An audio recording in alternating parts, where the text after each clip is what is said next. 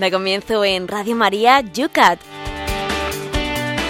El Catecismo para Jóvenes explicado por el Obispo de San Sebastián, Monseñor José Ignacio Munilla.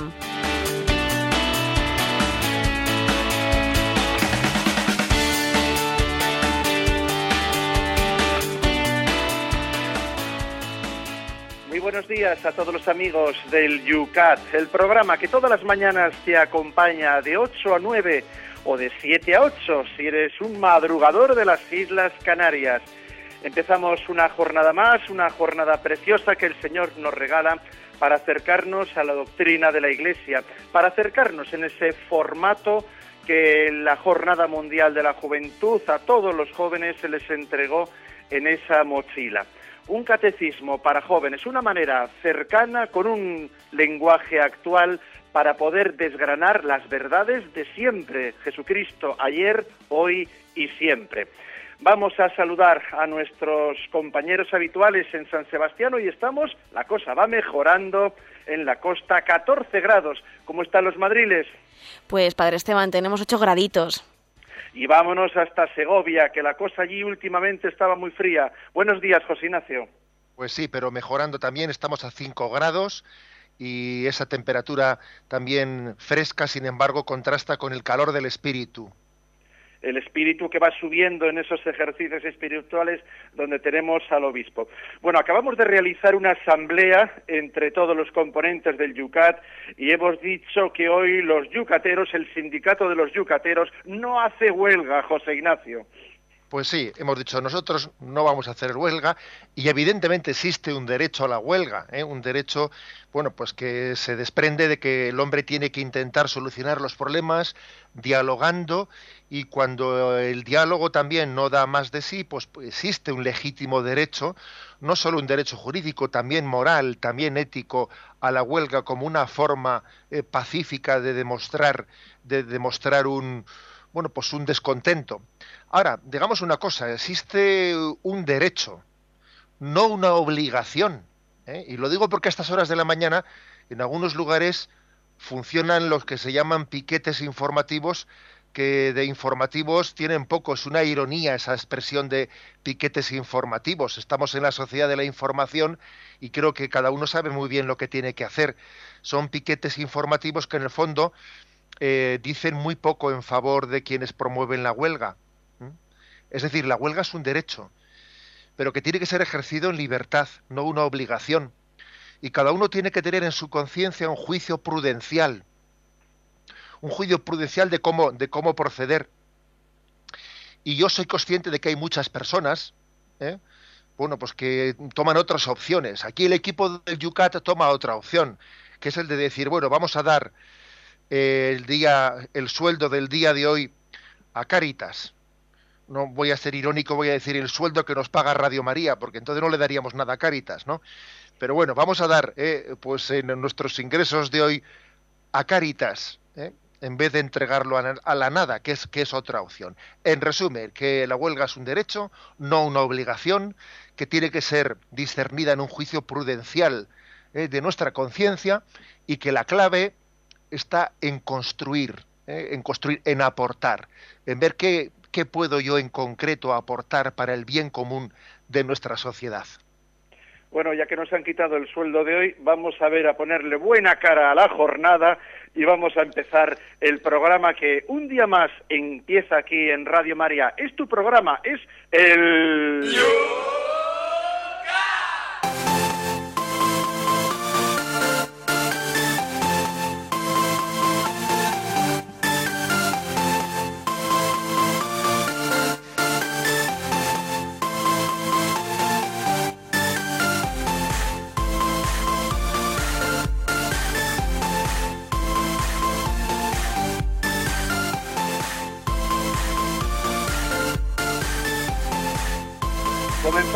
el programa de hoy del Yucat, como todas las semanas, como todos los días, empezamos echando la mirada hacia atrás.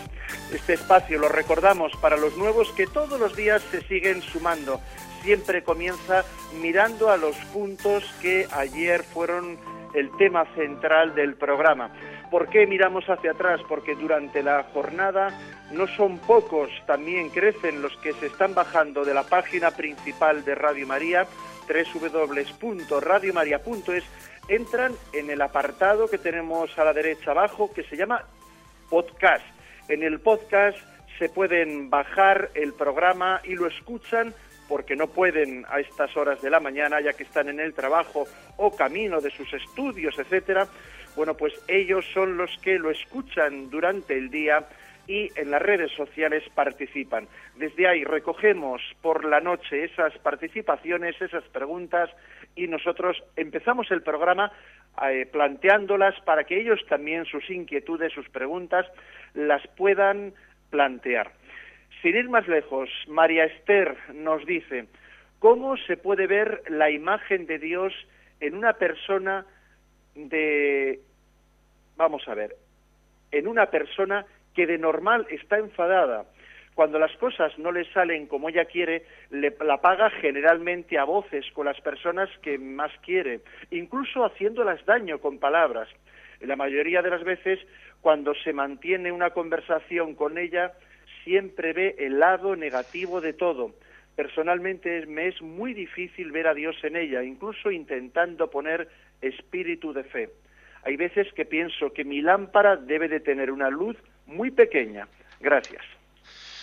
Pues es posible, sin duda alguna. ¿eh? Nuestra lámpara tiene una luz pequeña y por eso a veces, pues, esa luz pequeña le cuesta, eh, le cuesta pasar esa primera, esa primera frontera de tiniebla que pueden tener los defectos del prójimo y le cuesta ver más allá. Yo se me ocurre decirle una cosa al oyente para ayudarle, y es que creo que hay que distinguir entre un tipo de defectos que son más visibles, pero que a veces son menos graves, y otro tipo de defectos que, bueno, que se disimulan mucho más, ¿eh? pero que en el fondo son mucho más graves. ¿eh? Y, y el mal genio, en concreto el mal genio, que por supuesto no lo justifico y es importante que nos tomemos en serio la mortificación de nosotros mismos, ¿no?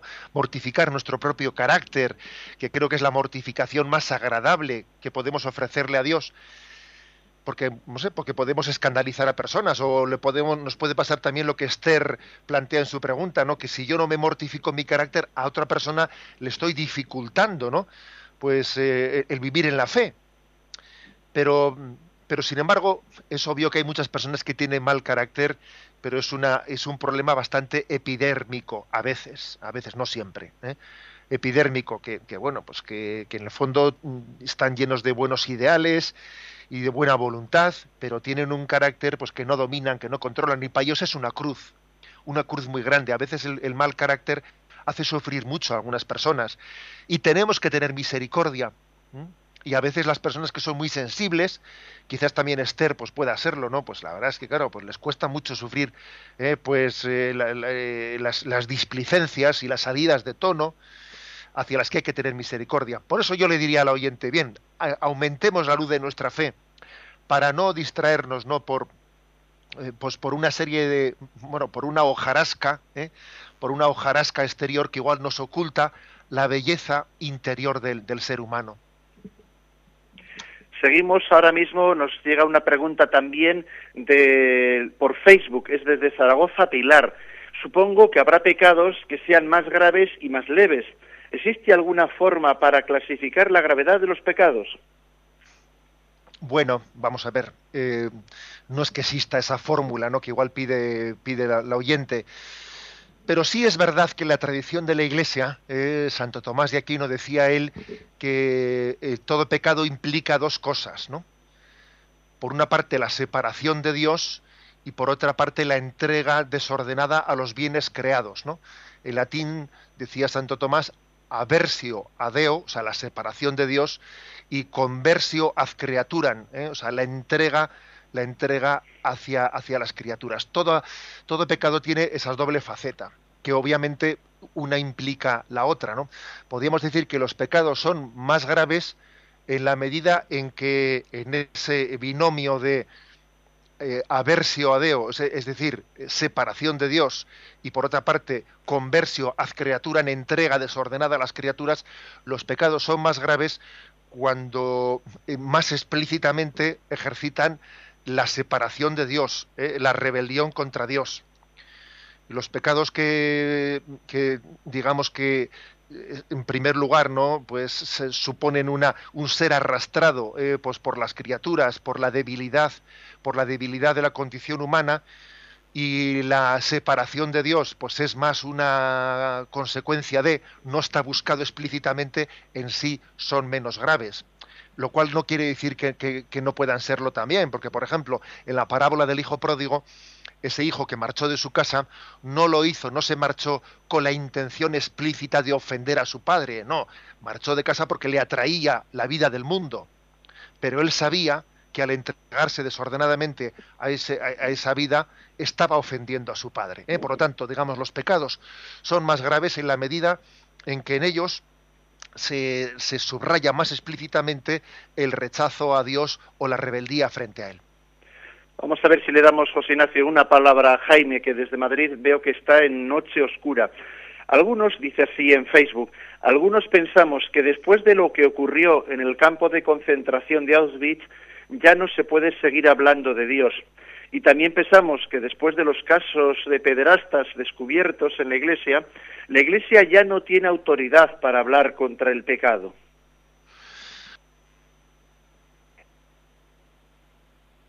José Ignacio, me parece que con esta pregunta que le hemos hecho... A ver, ¿se me escucha ahora? ¿Se me escucha? Ahora sí, adelante, José Ignacio. ¿Escuchabas la pregunta? Sí, no, no me estaba asustando de la pregunta, ¿eh? que quería decir... no me asustaba de ella. ¿eh? No, pero yo creo que hay que agradecerle al oyente, ¿no? Pues que bueno, pues que escuche Radio María y si tiene y si tiene pues una concepción crítica, etcétera, pues el hecho de que la formule en público pues yo creo que nos hace caer en cuenta a todos ¿eh? de que existen heridas y que tenemos que rezar unos por otros. Vamos a ver, ¿eh? mm, me permito decirle, él dice que después de lo que ocurrió en Auschwitz, eh, ya no se puede seguir hablando de Dios, ¿no? Porque cómo Dios pudo permitir el mal de Auschwitz, ¿no? Vamos a ver, eso es algo algo que ha sido referido por distintos filósofos y, distintos pensadores. Yo recuerdo, recuerdo haber leído en un libro sobre su experiencia, ¿no? Un superviviente de Auschwitz, Wiesel eh, se, se, llamaba él, ¿no? en el que hablaba de que él fue testigo como dos hombres judíos y un niño fueron ahorcados en presencia de todos los presos que estaban formados allí. Y los adultos murieron enseguida pero cuenta él en su, en su, en su libro que los tormentos del niño, como pesaba menos, el niño no terminaba de ahogarse en la horca, y que los tormentos del niño duraron un largo rato. ¿eh? Entonces, mm, alguien en la formación debió de, gritar, ¿dónde está Dios? ¿eh? Y volvía a gritar, ¿dónde está Dios? ¿eh? Y por cierto, curiosamente los soldados alemanes, los nazis, no le reprendían porque, porque rompiese el silencio y gritase aquello, ¿no? Y él dice que, que, era terrible ver cómo el niño no terminaba de, de, morir y alguien gritaba eso desde la formación y dice que él en su interior, ¿no? Pues sintió la necesidad de gritar, ¿no? Está allí colgado en la horca, allí está Dios colgado en la horca. ¿eh? Es decir, que, que el misterio de Auschwitz que ciertamente es un misterio de a dónde puede llegar la, eh, pues la, malicia del hombre, el poder del pecado, sin embargo no anula la solidaridad de Dios que sufre con el hombre y que está plenamente unido a aquellos inocentes, eh, que todos tenemos algo de culpable en esta vida, ¿no? pero especialmente aquellos inocentes ¿no? que sufren el zarpazo del dolor. Y con respecto a lo que dice el oyente, ¿no? Bueno, y, después de los casos de pederastia que han aparecido en algunos lugares, la Iglesia no tiene, tiene sigue teniendo autoridad moral para hablar contra el pecado. Vamos a ver, la Iglesia tiene la encomienda de Jesucristo ¿eh? de hablar contra el pecado. Tiene la encomienda. Y voy a decir una cosa, que la Iglesia necesita, necesita para, ¿eh? para sí misma lo mismo que predica para los demás. Es decir, necesitamos a Jesucristo para nuestra sanación. Y también vamos a decir una cosa, ¿no? Para que no seamos hipócritas, porque es obvio que es obvio que los casos descubiertos de, eh, de pederastia en el seno de la Iglesia pues son muy graves y, han encendido la luz del arma y a nuestro Papa actual pues yo creo que le, han hecho entregarse de una manera profética, ¿no? Pues en, en la purificación interna de la Iglesia. Pero las estadísticas nos dicen que uno de cada ocho niños varones han tenido una experiencia de abuso sexual en Occidente y una de cada tres niñas, una de cada tres niñas ha experimentado el abuso sexual. Y el 85% de estas experiencias de abuso han tenido lugar en el seno de la familia. Y como os podéis imaginar, por el hecho de que haya habido eh, padres y madres que hayan cometido la barbaridad de abusar de sus hijos, no se nos ocurre decir que la familia haya dejado de tener autoridad moral. La familia sigue siendo la esperanza, de la humanidad a pesar de que eh, pues haya el 85% de esos abusos hayan tenido lugar en el seno de la familia. La familia es la esperanza de la humanidad. ¿eh? Por eso, con todos mis respetos, ¿no? hace poco leía yo una entrevista del anterior eh, cargado de prensa de la Santa Sede, Joaquín Navarro Valls, y decía él ¿no? que en su experiencia profesional que, él no ha encontrado ninguna institución cultural, política, militar, académica, ¿no? que haya afrontado el problema, ¿no? el problema como Benedicto XVI lo ha afrontado en el seno de la, ¿eh? en el seno de la Iglesia. ¿eh? Bueno, yo soy consciente de que hay muchos medios de comunicación que están desatados, algunos medios de comunicación, algunos periódicos en este país, y valga la redundancia, creo que tienen el disgusto el disgusto de no haber encontrado entre nosotros los mismos casos que se han encontrado en Irlanda o en Estados Unidos. Casi en vez de sentir alivio por ello, casi tienen un disgusto por ello. Pues porque, pues porque no aman la verdad en sí misma, no aman el bien moral en sí mismo, ¿no? Sino que utilizan, utilizan la miseria para intentar, ¿no? Utilizarla como un ariete de su anticlericalismo. ¿eh? Creo que, bueno, y le vuelvo a reiterar al, oyente nuestro agradecimiento porque forme parte de alguna manera de esta familia de Radio María. Son las 8 y 18 minutos, 7 y 18 minutos para los que nos siguen desde las Islas Canarias. Empezamos en Yucat el primer punto del día de hoy.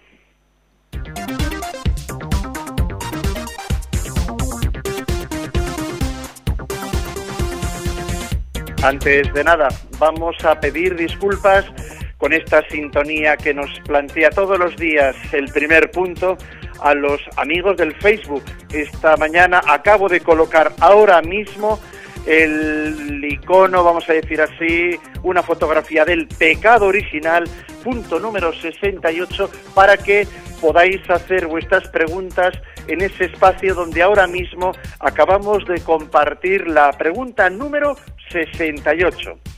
La pregunta 68 dice así, pecado original, ¿y qué tenemos que ver nosotros con el pecado original de Adán y Eva? La respuesta es la siguiente.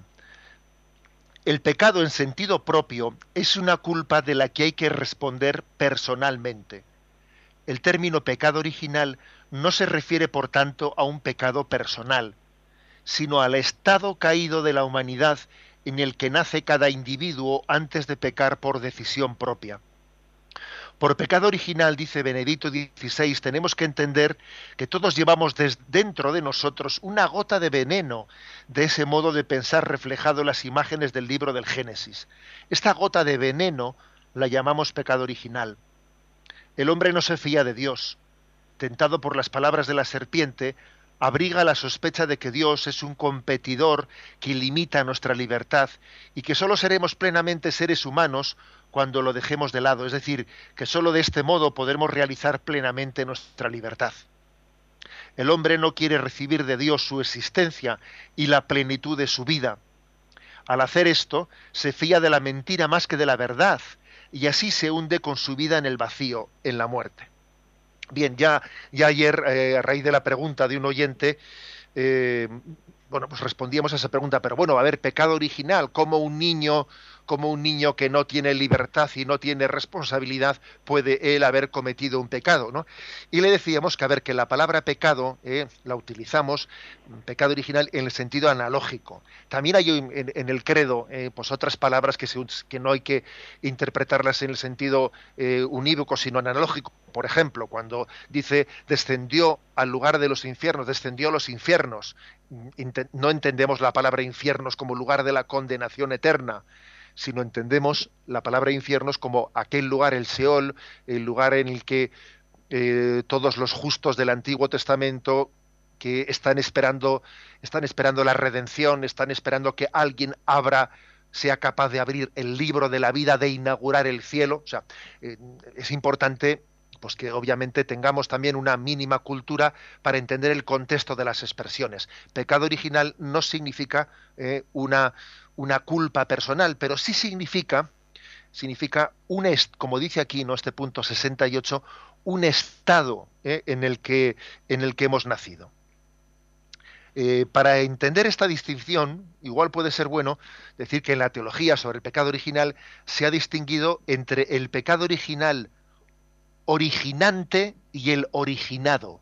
El originante, pues es el que Adán y Eva cometieron. Y el originado eh, es la consecuencia en la que ha quedado el género humano eh, pues después de aquel pecado de nuestros primeros padres. Entender también que, eh, que, que no somos islas, que el género humano tiene una, una unión de destino, aunque sí, aunque nos, somos libres ante Dios y cada uno es único e irrepetible, pero mm, Dios ha querido ¿no? que, el género humano tenga una solidaridad, ¿eh? para bien y para mal, para mal y para bien, porque también, ¿eh? dice San Pablo, si por un hombre entró el pecado, y por el pecado la muerte, por otro hombre entró la vida y la vida eterna, y ese segundo hombre es Jesucristo. O sea, es decir, también Jesucristo utilizó el mismo camino para el, camino de, digamos, de asumo la naturaleza humana y así me uno a todo hombre. Si Satanás utilizó el camino de la solidaridad en el género humano para afectarnos a todos, también Jesucristo utilizó el mismo camino, es decir, la solidaridad del género humano, porque al tomar la condición humana se unió a todos, también a ti y al otro y a mí. Hay pues un misterio de solidaridad. Pero como digo, el pecado original, una cosa es el originante de Adán y Eva y otra cosa es el originado, que es el que nosotros hemos recibido, que es pues una, una naturaleza, una condición humana en la que eh, Satanás tiene un cierto eh, un cierto poder sobre ella, un cierto influjo sobre ella. ¿eh? Por eso también en el, en el sacramento del bautismo se invoca la fuerza de Cristo contra el poder de Satanás. Se, hace literalmente en el, en el, sacramento del bautismo, en la liturgia bautismal, lex orandi, lex credendi, se hace también un, perdón, un exorcismo bautismal, una invocación para que eh, el, ser humano viva bajo el señorío de Cristo y para que el príncipe del mal no tenga, eh, no tenga fuerza sobre nosotros.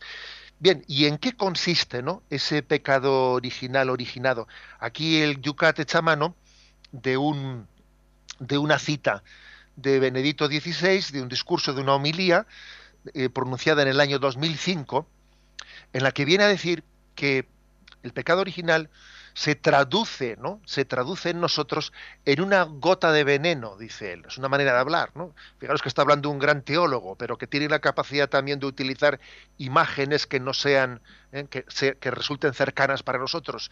Dice él, una gota de veneno, que es como eh, también participar de la desconfianza que Adán y Eva tuvieron contra, eh, contra Yahvé.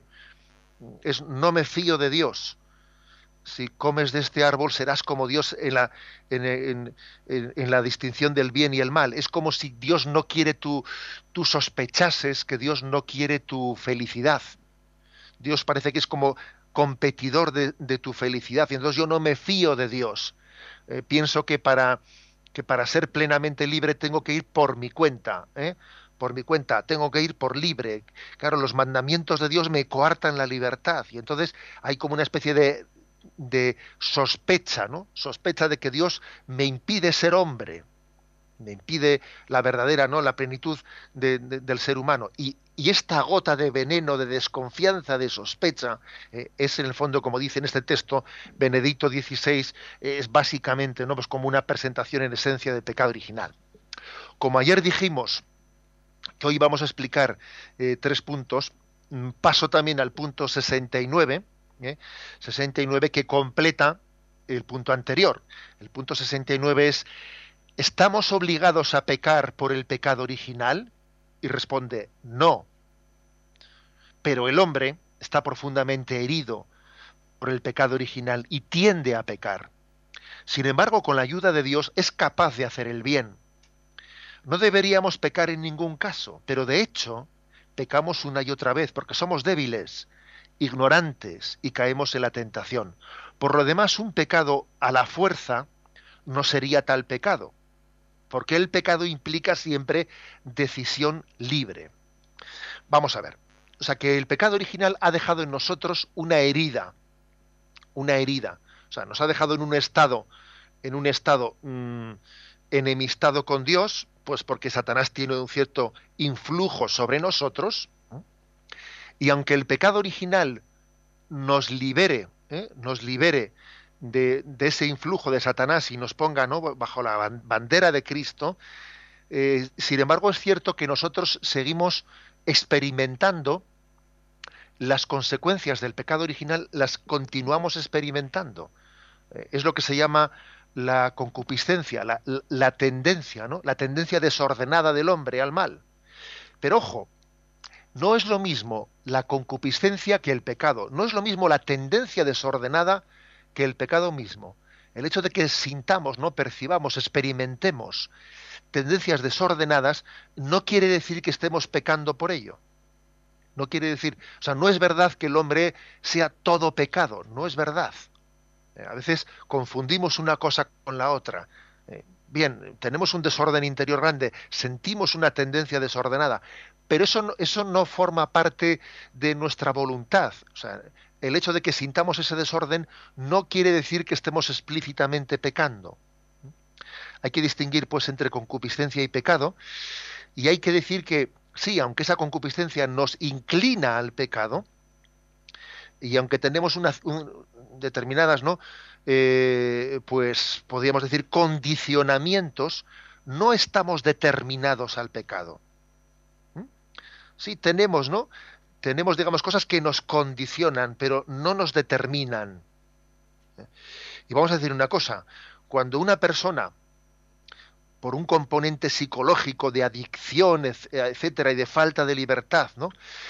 está muy, muy, muy, muy condicionada, hasta el punto de que parece que casi está determinada, porque tiene una enfermedad, porque tiene una falta de, de dominio de su libertad, obviamente en él ese pecado es inferior y puede incluso no serlo puede no serlo, pues porque imagínate que tiene una cleptomanía y entonces casi eh, eh, casi roba pues por porque pues por, enfermedad más que por decisión moral, etcétera, ¿no? O sea, es decir, eh, cuanto más haya de componente psicológico en, en, las obras malas del hombre, obviamente menos menos pecado tiene, porque tiene menos madurez y menos libertad, ¿no? Pero en principio, en principio eh, vamos a concluir diciendo aquí una cosa. Aquí el, Yucat ha puesto una cita de Hermann Hesse, que es un escritor alemán, ¿eh? escritor alemán del siglo XX, y, es una cita, yo creo que de madurez, eh, no sé, de, que ha brotado de un escritor que está ya en su madurez y entiende que aquí todos tenemos nuestra complicidad y hacer un, un diagnóstico de, cómo está el mundo sin que yo comience por reconocer mi complicidad en cómo está el mundo, pues es un diagnóstico que se queda muy, muy cojo. Dice así Germán Gese en esta cita que nos ofrece el Yucat. Dice, un comportamiento moral hacia el mundo solo es posible y conveniente cuando se asume la porquería de la vida, la complicidad en la muerte y en la vida, en una palabra, todo el pecado original, y se renuncia a ver siempre la culpa en los demás. Dice Germán Gese, mira, vamos a ver, para poder hacer un, diagnóstico, para poder participar ¿no? en la construcción de un mundo más justo, tengo que comenzar por reconocer que yo tengo parte en este caos. ¿eh? En todo eso que yo... ¿Cuánta porquería vemos? ¿no? A ver, yo tengo parte también en esa porquería que estamos sufriendo todos. ¿no? Y cuando comienzo por, por, por decir yo pecador, y no siempre echar la culpa a los demás, siempre, ¿no? Hay una tendencia, siempre la culpa lo tienen los demás, ¿no? La clave, ¿no? La clave de, un diagnóstico correcto, ¿no? De, del mal del mundo, pues también eh, está en ver el grado de complicidad que cada uno de nosotros tenemos en ese mal que estamos padeciendo, porque al mismo tiempo somos víctimas del mal, somos víctimas, pero también somos, eh, somos cómplices, las dos cosas. Bien, pues creo que con esta breve explicación ya hemos introducido estos dos primeros puntos, el 68 y el 69. Esos dos puntos los acabamos de subir a Facebook para aquellos que usan esa red social y puedan ahí también hacer sus preguntas. Abrimos nuestras redes sociales.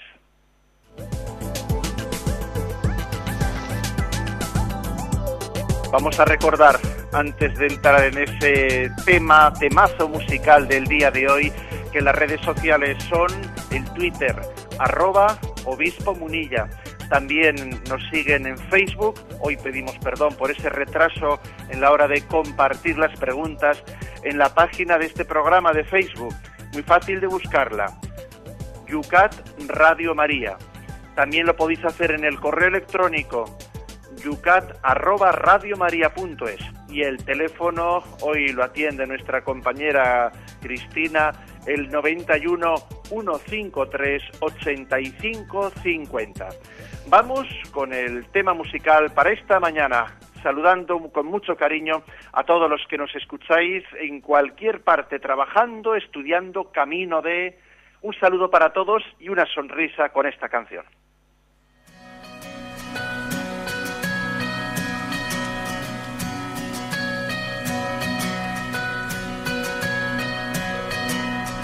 Aunque yo esté en el valle de la muerte y dolor.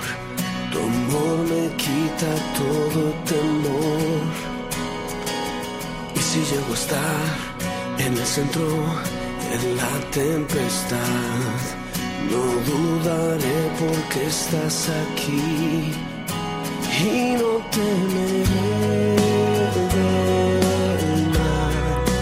pues mi Dios conmigo.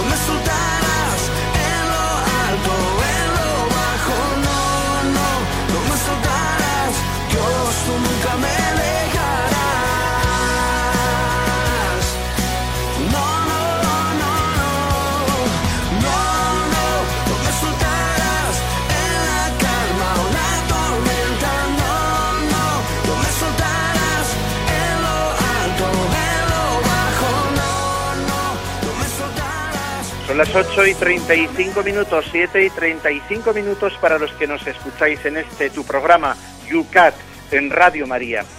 vamos a participar, a hacer un poquito de comentario. Estamos en Twitter ahora mismo, en la cuenta arroba obispo munilla. Vemos que están algunos retuiteando la frase con una de las frases con la cual hoy nuestro obispo pues abría este programa y además poniendo el hashtag para que todos los huelguistas también lean ese 14N con el cual hoy todos los sindicatos están en las redes sociales. Bueno, pues también demos el contrapunto en las redes sociales con frases como la que Marian ha puesto en el Yucat, en esta red social a través del Twitter. La huelga es un derecho, no una obligación, y debe de ser discernida en conciencia y de manera prudencial, citaba en Twitter. También eh, nos pregunta Sergio en Twitter que le gustaría escuchar el programa que se habló y en los testimonios de la homosexualidad.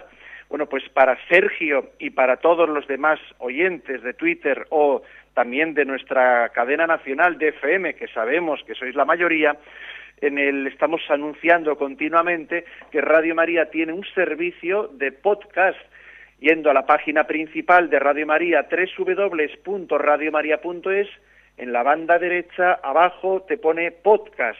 Bueno, pues ahí te das de alta, te suscribes, es gratuito, aunque se te pide ayuda como en Radio María, que vive de la ayuda de los oyentes. Se invita a hacer un donativo, pero no es obligatorio ese donativo y puedes ahí mm, bajarte cualquiera de los programas del Yucat que ya hemos emitido hasta este momento. ¿eh? Y en concreto, pues el que él busca también, ahí lo tenemos. Vamos para adelante en el mm, Facebook tenemos a, desde Palencia, Toño, José Ignacio, que nos dice, escuché en una ocasión la siguiente frase, me gustaría que me diese su opinión sobre ella. El que cae en pecado es hombre, el que se arrepiente de él es un santo, quien persevera en él es un demonio. Bueno, es una frase redonda y, como todas, ¿eh? pues todas las frases redondas, pues creo que hay que cogerla en su conjunto. A ver, dice, el que cae en pecado es hombre, ¿no? Creo que ha dicho. Bien, pero también es verdad que, ojo, eh, no es el pecar lo que nos hace hombres. ¿eh? O sea, es decir, un santo es más hombre que, un pecador, entre comillas. Bueno, somos iguales de hombres, ¿no? pero entendemos que, eh, que, la dignidad del hombre no la da el pecado. ¿eh? Pero bien, obviamente todos los hombres pecamos. El que se arrepiente es un santo, es cierto. Para llegar a la santidad hay dos caminos. El camino de la inocencia y el camino de la penitencia. ¿no? El camino de la inocencia es el de la Virgen María. El camino de la penitencia es el nuestro. Ha habido santos que también, aunque han tenido pecado, ¿no? Eh, pero sin embargo, por ejemplo, Santa Teresita de Lisieux dice ella que no tiene conciencia de haberle negado nada explícitamente a Dios, ¿no? El que cae en pecado es hombre, el que se arrepiente es un santo y el que persevera en el pecado es un demonio. Hombre, pues eh, entendida también la palabra en el sentido simbólico, es simbólico de la palabra, pero es cierto que el pecado más grave que, nos, que de alguna manera nos asemeja ¿no? a los demonios, a los ángeles caídos, eh, el que más nos asemeja a ellos es la impenitencia. ¿Eh? O sea, eh, el, no, abrirse a la conversión. Eso es lo que más nos puede asemejar ¿no? al espíritu maligno que no tiene arrepentimiento. Por eso el pecado más grave es el pecado contra el Espíritu Santo, porque en el fondo es cerrarse a la gracia, cerrarse a la conversión. O sea que bueno, nos quedamos con esa frase de nuestro amigo Toño de Palencia que nos puede ayudar, ¿no? El que cae en pecado es hombre, el que se arrepiente de él es un santo, el que persevera en el pecado es un demonio. Y saludamos a todos los palentinos que nos están escuchando. Vamos adelante en el 91 153 85 50 tenemos una pregunta. Adelante, Cristina. Pues nos la hace Carmen de Madrid. Quiere saber que le explique, Monseñor, qué significa la palabra iniquidad en el ser humano, porque ella reza una jaculatoria a San Miguel que dice así, protégeme de mi iniquidad. Bien, la palabra iniquidad ¿eh? Eh, no, no, es lo mismo inicuo que inocuo, que es casi lo contrario, ¿no? Algo inocuo, bueno, pues es algo que no tiene efectos secundarios y algo inicuo ¿eh? Inicuo es algo que, eh, que tiene un gran poder de mal. ¿eh? es decir, rezar contra la iniquidad es contra el poder del mal distingamos pues en castellano se distinguen esos dos términos. Lo que ocurre es que es verdad que nuestra, ¿eh? nuestro vocabulario que es tan rico, estamos cada vez yo creo que empobreciéndolo más, ¿eh? entre el tipo de lenguaje cada vez un poco más chabacano que tendremos todos y yo también tendré eh, que, reconocer mi mea culpa, que a veces más de un oyente me manda una carta y me dice, esa expresión usted la utiliza mal, etcétera. Bueno, pues todos tenemos que aprender, pero el lenguaje castellano distingue entre inocuo y inicuo. ¿eh? Inocuo es algo que no tiene, ¿eh? que es, digamos, inocente, que no tiene ningún efecto malo pero inicuo es lo contrario, es algo que, que es mm, el efecto del mal, el poder del mal, ¿eh? o sea, es la, la maldad, eh, eh, el, efecto de la maldad en nosotros. Vamos al punto siguiente, que se nos va el tiempo. Son las 8 y 41 minutos. Tercer punto, número 70 para el día de hoy.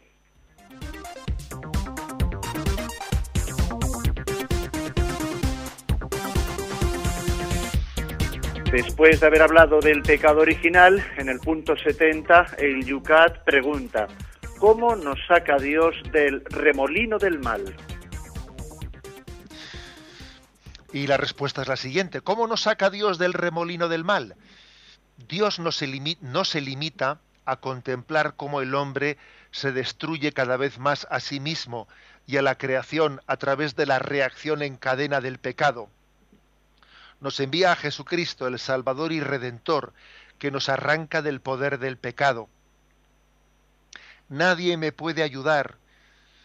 Esta formulación de la experiencia humana ya no es válida. No es válido que yo pueda decir, nadie me puede ayudar. ¿eh?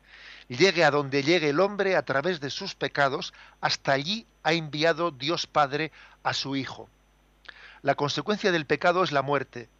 La consecuencia del pecado es, sin embargo, todavía la maravillosa solidaridad de Dios que nos envía a Jesús como amigo y salvador. Por eso al pecado original se le llama también feliz culpa o feliz culpa que mereció tal redentor. Eh, se dice esto en la liturgia de la vigilia pascual. Bueno, eh, hemos hablado del pecado, del influjo del pecado en nosotros, del pecado original originante y el originado, de que hemos nacido en un estado de pecado bueno, de cómo hemos sido redimidos por Cristo y ahora y ahora viene la explicación de, de, esto último, de cómo hemos sido redimidos por Cristo. Dios nos saca del remolino del mal. Dios no se queda con los brazos cruzados, ¿no? Viendo cómo el pecado original distorsiona la obra que él había realizado. ¿eh?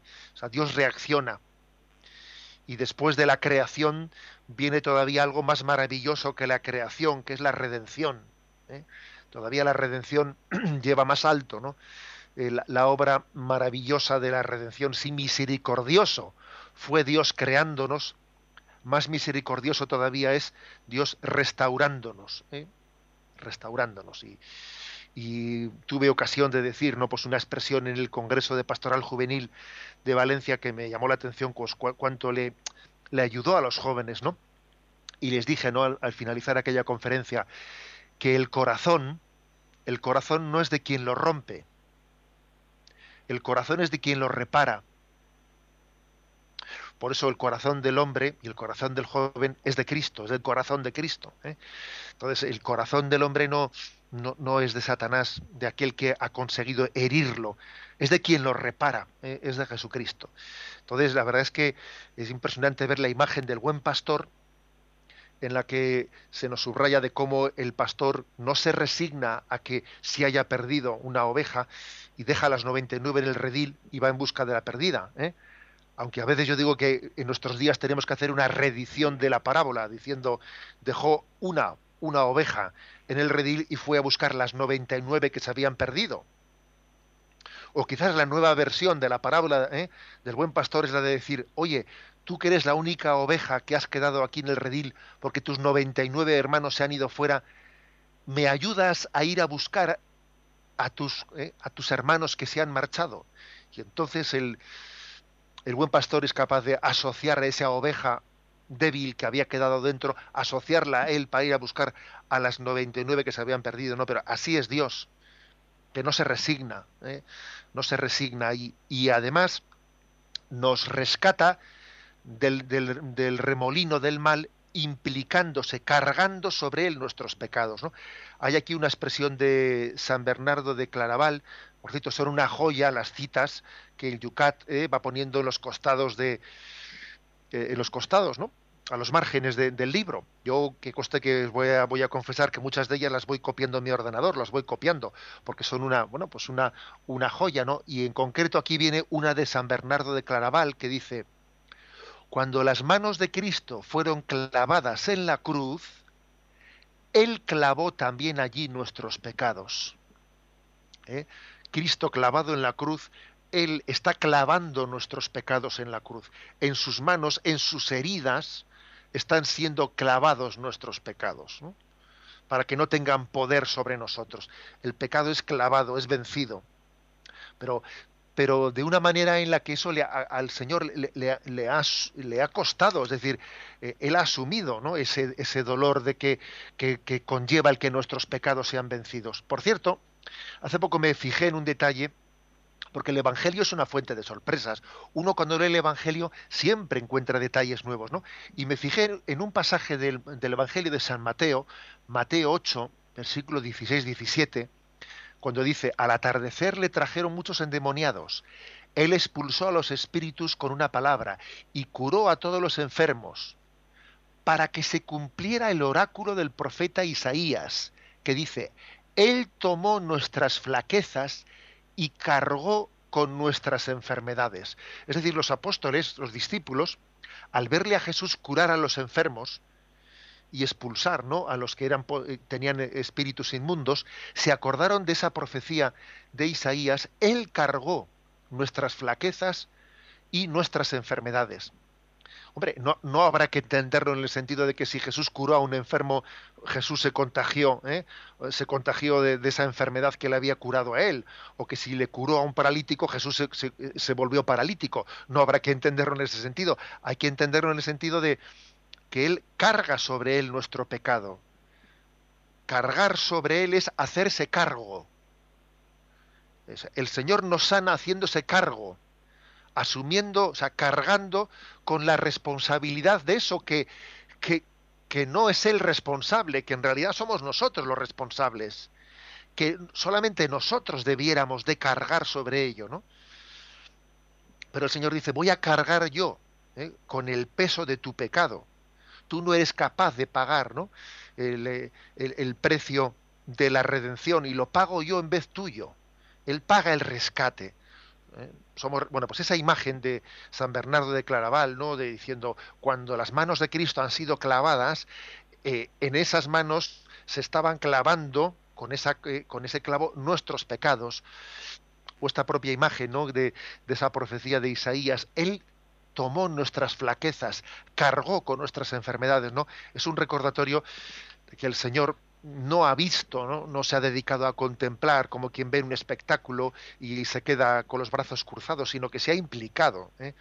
Si grande no fue la, la creación del mundo, todavía infinitamente más grande es la redención.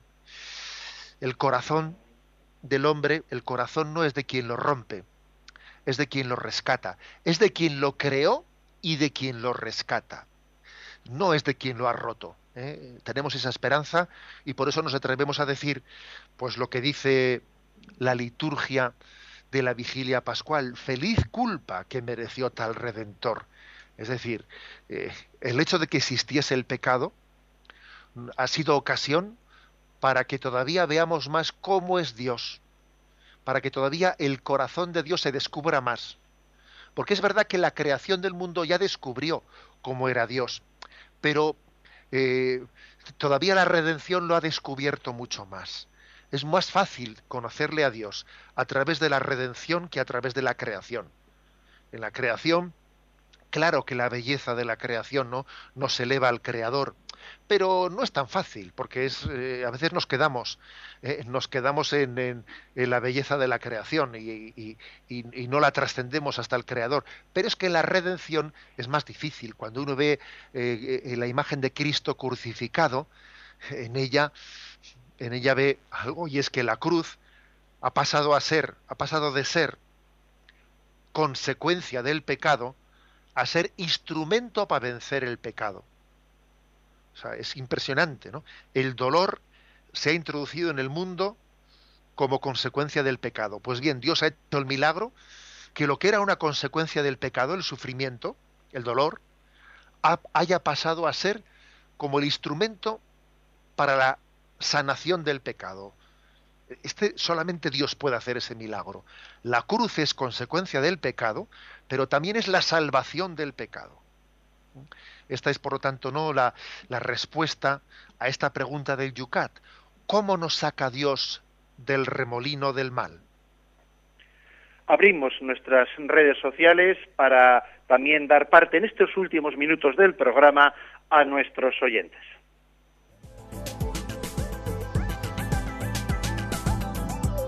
Ya saben que pueden participar en el teléfono 91 153 85 50. En Twitter, en la cuenta, citando la cuenta, arroba obispo munilla. Y también en las preguntas que les hemos planteado hoy, pedimos de nuevo perdón con mucho retraso, en la página de este programa, Yucat Radio María. y como el pecado ha sido nuestro, hoy vamos a también pues hacer una excepción. Estaban nuestros oyentes hoy participando, haciendo las preguntas, ya que no estaban planteadas en la página principal del Facebook, en eso que les decimos que no tienen que hacer, que es crear sus propios posts, pero quedan ahí como pequeñas notas marginales, ya lo ven en la página de Facebook. Es mucho más ordenado e incluso más interactivo en la medida que lo hagamos en Facebook, en ese lugar donde planteamos las preguntas. Pero como hoy lo hacíamos con mucho retraso, vamos a leer algunas de las preguntas también que nos dan fuera de la que nosotros planteamos. Vamos a ver, Anthony nos dice, como estamos hablando del pecado original, Jesús nació libre de toda tara. Una pequeña cuestión plantea si el Señor era puro sin esas taras, ¿por qué se puso en la fila de los pecadores para ser bautizado por Juan el Bautista? Bueno, pues precisamente por esto mismo que hemos querido explicar en la última, ¿no? En el último momento de este programa. Pues porque él ha querido asumir lo que lo que no le correspondía, es decir, él no ha querido perdonar desde fuera, sino ha querido perdonar asumiendo, ¿eh? es decir, ¿quién podrá, no? ¿Quién podrá, eh, quién de nosotros podría mm, pagar, entre comillas, pagar, ¿no? Es una expresión eh, simbólica, ¿no? ¿Quién podría pagar el precio, ¿no? El precio de nuestro pecado. Y nosotros somos impotentes y él mismo, ¿no? Ha querido, entre comillas, pagarlo con su propia sangre, asumiendo, ¿no? el, eh, el, drama que nosotros mismos hemos generado. La imagen de Jesús puesto en la fila de los pecadores en el Jordán es una imagen muy, significativa, tan significativa como la imagen de Jesús muerto en la cruz condenado en medio de dos ladrones. Cualquiera que pasaría por allí diría, mira, tres ladrones. Tres ladrones. Pues no, no eran tres ladrones, sino que eran dos. Y es más, uno de ellos dejó de serlo fue rescatado por Cristo. O sea que, eh, este es el misterio, este es el, estilo de Cristo de llevar a cabo su redención. En la última de las preguntas que hemos planteado, no sé si te sugiere algún comentario, nos están haciendo no preguntas, sino que son eh, comentarios. Siempre les decimos a nuestros oyentes que concreten sus planteamientos en preguntas porque nos ayudan mucho a ello pero a veces eh, la cosa se, se difuye un poquito en el planteamiento. Dicen, el Señor no se cansa de nosotros, somos suyos, Él nos creó y nos ama, aunque temamos, aunque metamos la pata muchas veces al día, es nuestro Salvador, pero debemos reconocer nuestro pecado, nuestra limitación humana con humildad, arrepentirnos y confesar nuestra falta. El pecado está y estará siempre, pero también está el perdón. Ánimo, termina. Es Mónica Gutiérrez. Bueno, pues yo con respecto al comentario de Mónica diría lo siguiente. Vamos a ver, eh, si Dios no se cansa de nosotros, si Él aplica el 70 veces 7, tampoco nosotros tenemos que, que cansarnos de estar empezando siempre, ¿no? Eh, ser cristiano consiste en no cansarse nunca de estar empezando siempre. ¿eh? ¿Por qué? A ver, si Dios no se cansa de mí, ¿me voy a cansar yo?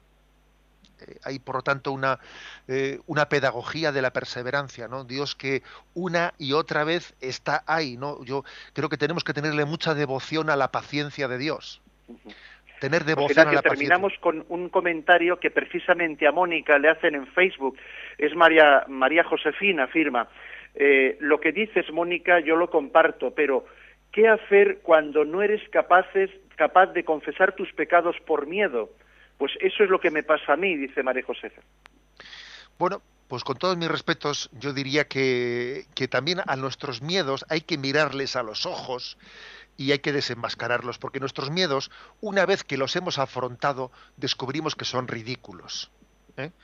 Estoy convencido que una persona pues, que, ha sido capaz de intervenir en el Facebook y de hacer este comentario y de participar en nuestro programa, objetivamente hablando, objetivamente hablando, no tiene una, una, dificultad ni una imposibilidad de confesar sus pecados. El demonio tiene la capacidad de, a veces, hacer complicado lo que es sencillo. Entonces yo al oyente le digo, mire usted, esto es tan sencillo como ir a un confesor y decirle, mire usted, yo soy una persona que durante mucho tiempo me he visto eh, agobiada por mis miedos y por mis incapacidades de confesarme y, y, he mandado una pregunta al programa del Yucá de Radio María y me han dicho esto. ¿Me podría usted ayudar a confesarme si es que las cosas son tan sencillas como esto? Si no hay cómo poner las cosas encima de la mesa. ¿eh? O sea, el Señor las cosas las simplifica lo complicado y el demonio complica lo sencillo. Terminamos con los puntos para el día de mañana, para los puntos que trataremos en el programa de mañana. Bien, son dos puntos, el 71 y el 72. El 71 dice, ¿por qué se llama Evangelio, es decir, buena nueva los relatos de Jesús? Eh, la siguiente pregunta, ¿qué significa el nombre de Jesús? Como es un poco pequeña, vamos a meter una más. ¿Por qué se da a Jesús el título de Cristo? Por lo tanto, tres preguntas, 71, 72 y 73.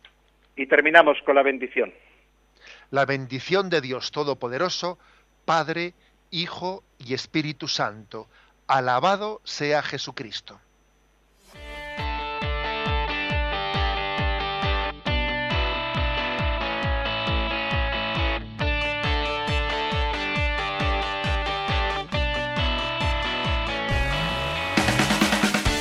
Finaliza así en Radio María Yucat.